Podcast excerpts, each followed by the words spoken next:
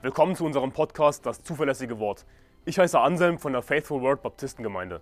Als Baptisten glauben wir, dass die Bibel Gottes Wort ist, dass Gott sein Wort bis heute zu 100% bewahrt hat, dass wir daher die Wahrheit in unseren Händen halten können.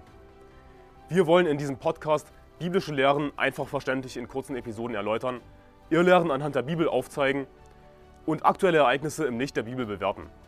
Außerdem werden wir zusammen mit Pastor Anderson in längeren Episoden einzelne Kapitel der Bibel Vers für Vers durchgehen und die Verse erklären. Wir wollen mit diesem Podcast das nach Deutschland zurückbringen, was es verloren hat, und zwar biblisches Christentum.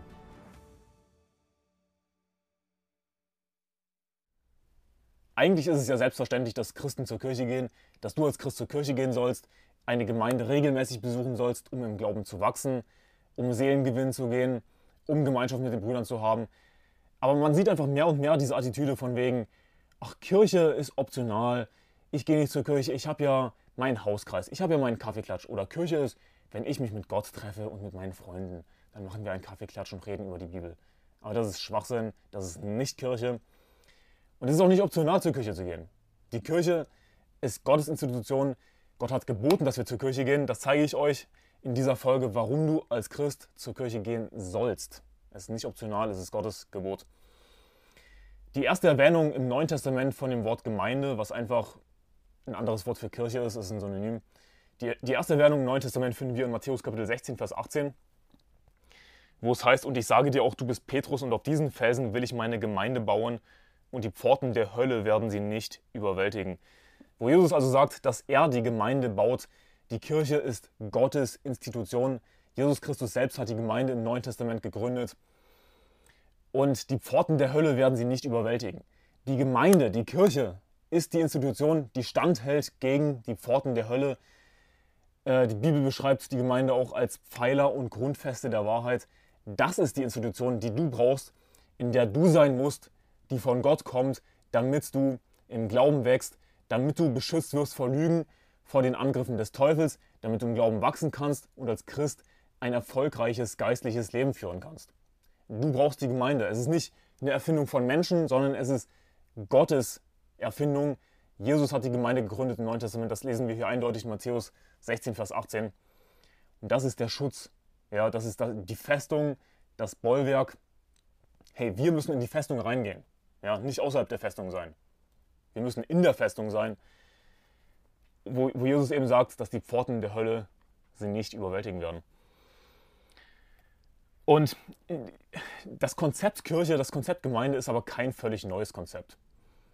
Natürlich die neutestamentliche Kirche, die neutestamentliche Gemeinde, die baut Jesus.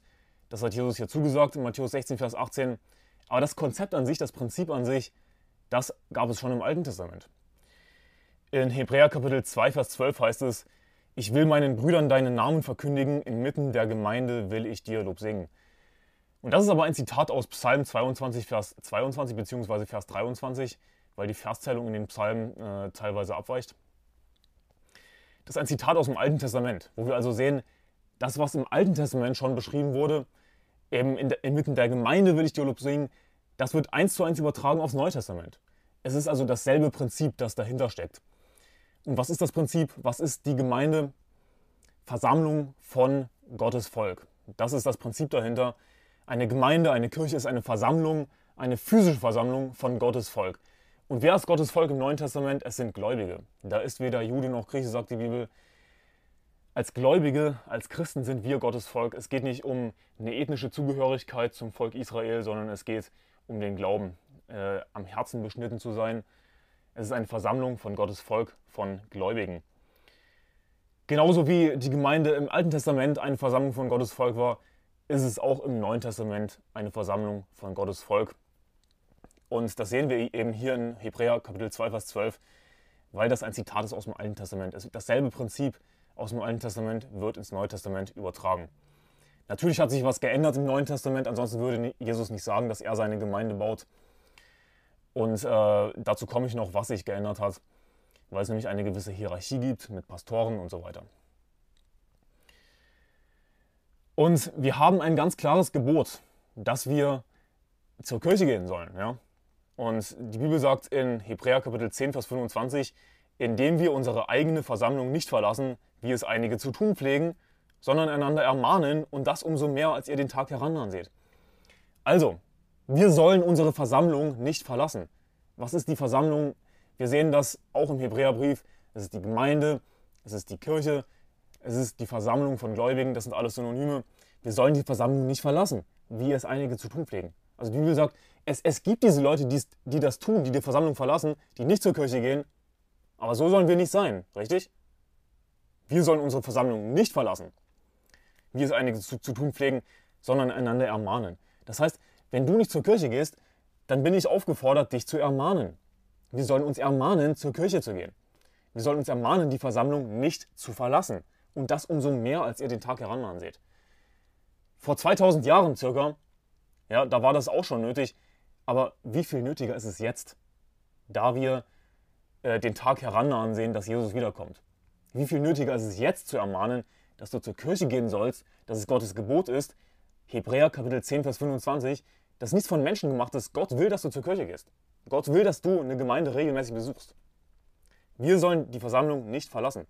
Hey, wenn Sonntag Gottesdienst ist und du nicht dabei bist, dann ist das falsch. Ich meine, außer du bist krank oder du gehst irgendwo anders zur Gemeinde, weil es natürlich mehrere Kirchen gibt. Ja. Wir glauben nicht an die Universalkirche, wir glauben nicht an die katholische Kirche, sondern die Bibel spricht von Kirchen, von einzelnen Ortsgemeinden. Ähm, aber solange du nicht krank bist oder irgendwie eine andere, äh, in eine andere Kirche gehst als sonst, hast du keinen Grund, die Versammlung zu verlassen. Es ist Gottes Gebot, dass du zur Kirche gehst. Und Leute sagen, ach, ich, ich bin ein, ich bin ein Jesus-Nachfolger. Ich bin ein Jesus-Nachfolger. Ich gehe nicht zur Kirche. Ich bin einfach nur ein Jesus-Nachfolger. Ich habe meinen Kaffeeklatsch, ich habe meinen Hauskreis. Aber diese Leute, die sich als Jesus-Nachfolger bezeichnen, ganz hyperspirituell, die folgen Jesus nicht nach, wenn sie nicht zur Gemeinde gehen. Du kannst nicht sagen, ich bin ein Jesus-Nachfolger und gehst nicht zur Gemeinde. Dann, dann, folgst du Jesus nicht nach. Dann tust du nicht, was Jesus sagt. sagt. Jesus ist derjenige, der im Neuen Testament die Gemeinde baut, der gesagt hat, dass die Pforten der Hölle sie nicht überwältigen werden. Hey, wenn du in deinem Hauskreis bist, dann sagt Jesus nicht, dass die Pforten der Hölle deinen Hauskreis nicht überwältigen werden.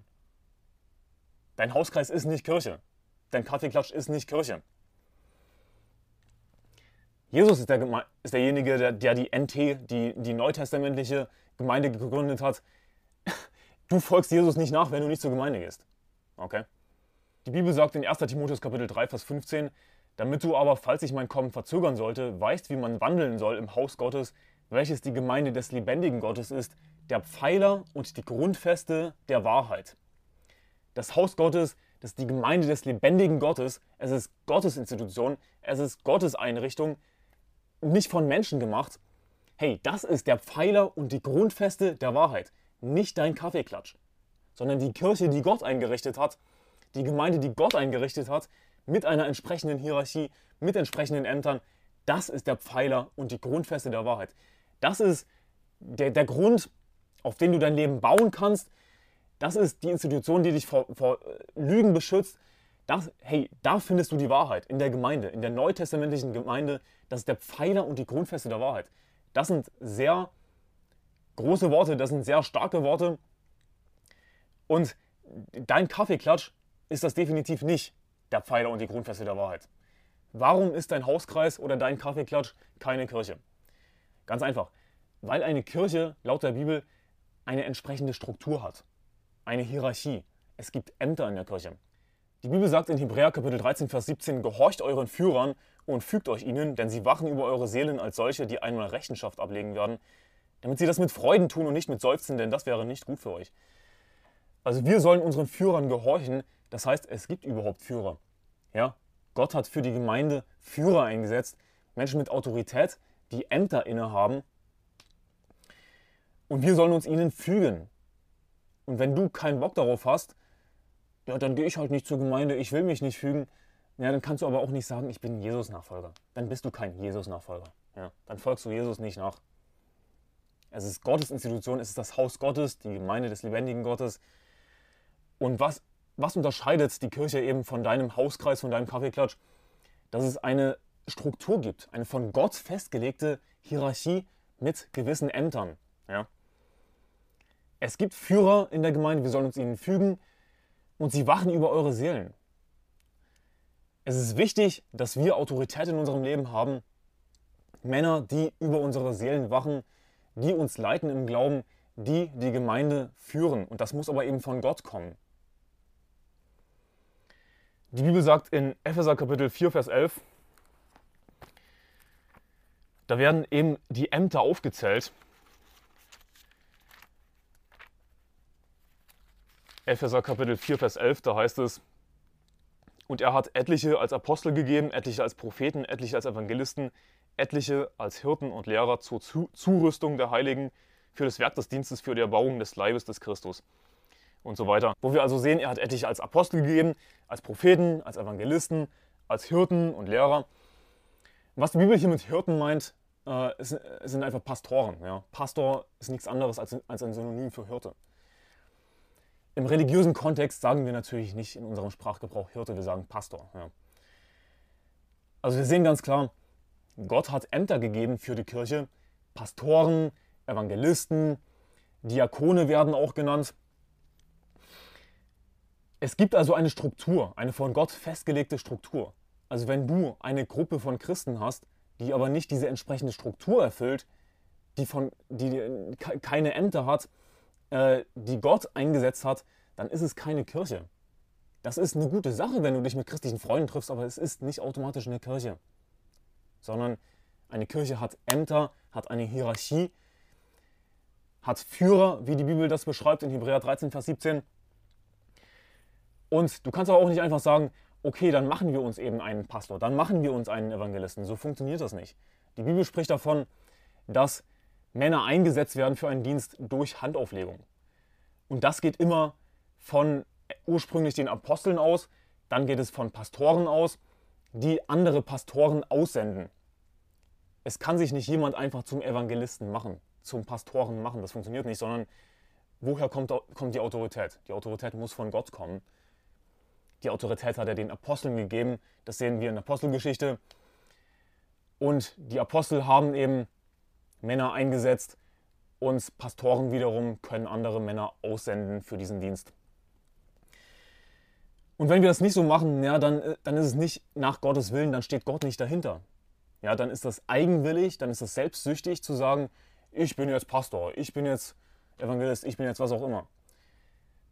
Die Autorität muss von Gott kommen, eben durch Ämter, wie die Apostel, die es früher gab, die wir jetzt nicht mehr haben. Ja, dieses Amt gibt es nicht mehr dann durch Pastoren, die andere einsetzen als Evangelisten, als Diakone, die andere Pastoren aussenden durch Handauflegung und ihnen eben dadurch den Segen dafür geben für dieses Amt.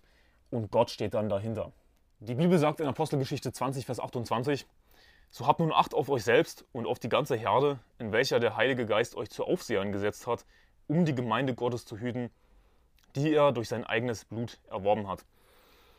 Denn das weiß ich, dass nach meinem Abschied räuberische Wölfe zu euch hineinkommen werden, die die Herde nicht schonen. Und aus eurer eigenen Mitte werden Männer aufstehen, die verkehrte Dinge reden, um die Jünger abzuziehen in ihre Gefolgschaft. Also die Bibel spricht vom Aufseheramt, äh, in welcher der Heilige Geist euch zu Aufsehern gesetzt hat, wo wir eben auch wieder sehen, woher kommt die Autorität? Kommt die von Menschen oder vom Heiligen Geist? Die kommt vom Heiligen Geist, die Autorität. Also es muss eben jemand geben, einen Pastor, ja, der wiederum eingesetzt wurde von einem anderen Pastor, der einen Pastor aussendet, der ihm die Autorität gibt durch Handauflegung. Das sehen wir eindeutig in der Bibel. Und was ich dazu sagen möchte, ist, das Amt eines Aufsehers ist dasselbe Amt wie das eines Pastors. Der Pastor ist ein Aufseher. Und wir sehen hier eben dieses Bild eines Hirten, weil es hier heißt in Vers 28, so habt nun Acht auf euch selbst und auf die ganze Herde. Also bildlich gesprochen, die Herde, äh, die Kirche, äh, in welcher der Heilige Geist euch zu Aufsehern gesetzt hat. Also der Aufseher, der ist eben der Pastor über die Herde, der ist der Hirte über die Herde. Der ist derjenige, der die Gemeinde leitet, der das natürlich im Auftrag Jesu tut. Er hat Jesus Christus über sich. Jesus ist der Haupt über alles. Der Pastor ist nicht das, nicht das Haupt der Gemeinde. Das Haupt der Gemeinde ist Jesus Christus selbst.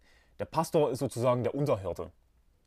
Er handelt im Auftrag Gottes, er leitet die Gemeinde, er ist eben der Führer der Gemeinde Die Bibel sagt, dass wir unseren Führern gehorchen sollen. Und der Pastor soll die Gemeinde eben auch beschützen vor räuberischen Wölfen, vor Irrlehrern. Der Pastor lehrt die Gemeinde, er gibt die richtige Lehre, er bewahrt die Gemeinde, er bewahrt die Mitglieder vor Irrlehren, führt sie auf den richtigen Weg ähm, und geht mit gutem Beispiel voran. Also, warum sollst du als Christ zur Kirche gehen? Weil die Kirche Gottes Institution ist. Jesus hat die Kirche eingerichtet. Es ist nichts von Menschen gemachtes. Gott will, dass du zur Kirche gehst. Du sollst als Christ zur Kirche gehen, weil es Gottes Gebot ist. Hebräer Kapitel 10, Vers 25. Du sollst als Christ zur Kirche gehen, weil es der Pfeiler und die Grundfeste der Wahrheit ist. Wenn du nicht den Pfeiler und die Grundfeste der Wahrheit in deinem Leben hast, wie willst du dann Erfolg haben als Christ? Wie willst du dann geistlich wachsen? Es funktioniert nicht. Aber was ist der Pfeiler und die Grundfeste der Wahrheit? Es ist eben die Kirche, die Gott eingesetzt hat, mit gewissen Ämtern, wie den Pastoren, den Evangelisten, den Diakonen. Wie werden die eingesetzt? Durch Handauflegung, durch andere, die eben schon die Autorität haben. Soll heißen, in der Gemeinde haben wir keine Demokratie. Es wird nicht darüber abgestimmt, was die richtige Lehre ist. Es wird nicht darüber abgestimmt, wer als Pastor ausgesandt wird, um eine neue Gemeinde zu gründen. Es wird nicht darüber abgestimmt, wer der nächste Evangelist oder Diakon wird. Sondern wir haben Führer in der Gemeinde, die wiederum von anderen Pastoren eingesetzt wurden, die eben Gottes Autorität haben durch den Heiligen Geist. Und es geht eben letzten Endes alles darauf zurück, dass Jesus den Aposteln Autorität gegeben hat und die Apostel haben Männer eingesetzt, haben Männer für Ämter bestimmt, die dann eben diese Autorität weitergeben durch Handauflegung und Gebet. Also keine Demokratie, irgendwie, ach, das ist ein netter Typ, ja, der könnte Evangelist werden. Ja, dann machen wir ihn jetzt zum Evangelisten. So funktioniert das nicht. Dein Hauskreis ist keine Kirche. Also warum sollst du als Christ zur Kirche gehen? Weil du dann in dem Bollwerk bist gegen die Angriffe des Teufels. Du bist bewahrt vor Irrlehre. Du kannst das christliche Leben leben, das Gott von dir erwartet. Seelen gewinnen gehen, im Glauben wachsen, Gemeinschaft mit den Brüdern haben. Und was auch so wichtig ist, dass wir eben zurechtgewiesen werden. Dass wir Zurechtweisungen bekommen, Ermahnungen bekommen. Aber wenn du nicht zur Kirche gehst, dann wirst du diese Zurechtweisung, die Ermahnung, die du brauchst, nicht bekommen. Und wie kann es überhaupt Gemeindezucht geben, dass Menschen eben rausgeworfen werden aus der Gemeinde für gewisse Sünden, wenn es keine richtige Kirche gibt, wenn es einfach nur ein Hauskreis ist, wo Demokratie herrscht. Aber das brauchen wir eben. Wir brauchen die Gemeindezucht, wir brauchen Ermahnung, wir brauchen Zurechtweisung, wir brauchen äh, Ermunterung, wir brauchen Stärkung im Glauben. Das geht alles nur durch Gemeinschaft, es geht alles nur durch, du, durch die Institutionen, die Gott geschaffen hat, durch die Kirche. Die Kirche ist außerdem die Einrichtung, durch die Gott die Welt mit dem Evangelium erreicht. Eine Kirche ist das Licht für die Heiden, ja, um, um Ungläubige mit dem Evangelium zu erreichen, um Seelengewinn zu gehen. Du brauchst eine Gemeinde, um ein erfolgreicher Seelengewinner zu sein. Und ich weiß, dass es in Deutschland eine schwierige Situation ist. Ich habe auch ein Video gemacht, wie du in Deutschland eine Kirche finden kannst. Schau dir das an, ich werde das verlinken. Und klar, wenn du keine findest in deiner Umgebung, äh, ja, dann, dann ist es super, wenn du auf eigene Faustseelen gewinnen gehst. Aber es wäre natürlich besser, wenn du eine Gemeinde findest. Die Kirche ist eben die Institution, die Gott nutzt, um die Welt mit dem Evangelium zu erreichen, um die Welt zu retten. Wir sollen Seelengewinn gehen. Wir haben dann Partner zum Seelengewinn in der Gemeinde, um besser zu werden, um im Glauben zu wachsen. Wir brauchen die Kirche als Christ, sollst du zur Kirche gehen. Ich hoffe, das war eindeutig genug. Wie gesagt, ich werde das Video verlinken, äh, wie du eine Kirche finden kannst. Ich, habe da auch einige Empfehlungen für Gemeinden in Deutschland. Und wenn du noch nie Seelen gewinnen warst, noch nie das Evangelium verkündigen warst, dann geh auf seelen-gewinnen.de und wir würden dich freuen, wir würden uns freuen, dich zu sehen bei einem nächsten Marathon, bei einer nächsten Veranstaltung. Und ich hoffe, dass dir dieses Video geholfen hat. Gottes Segen, bis ein andermal.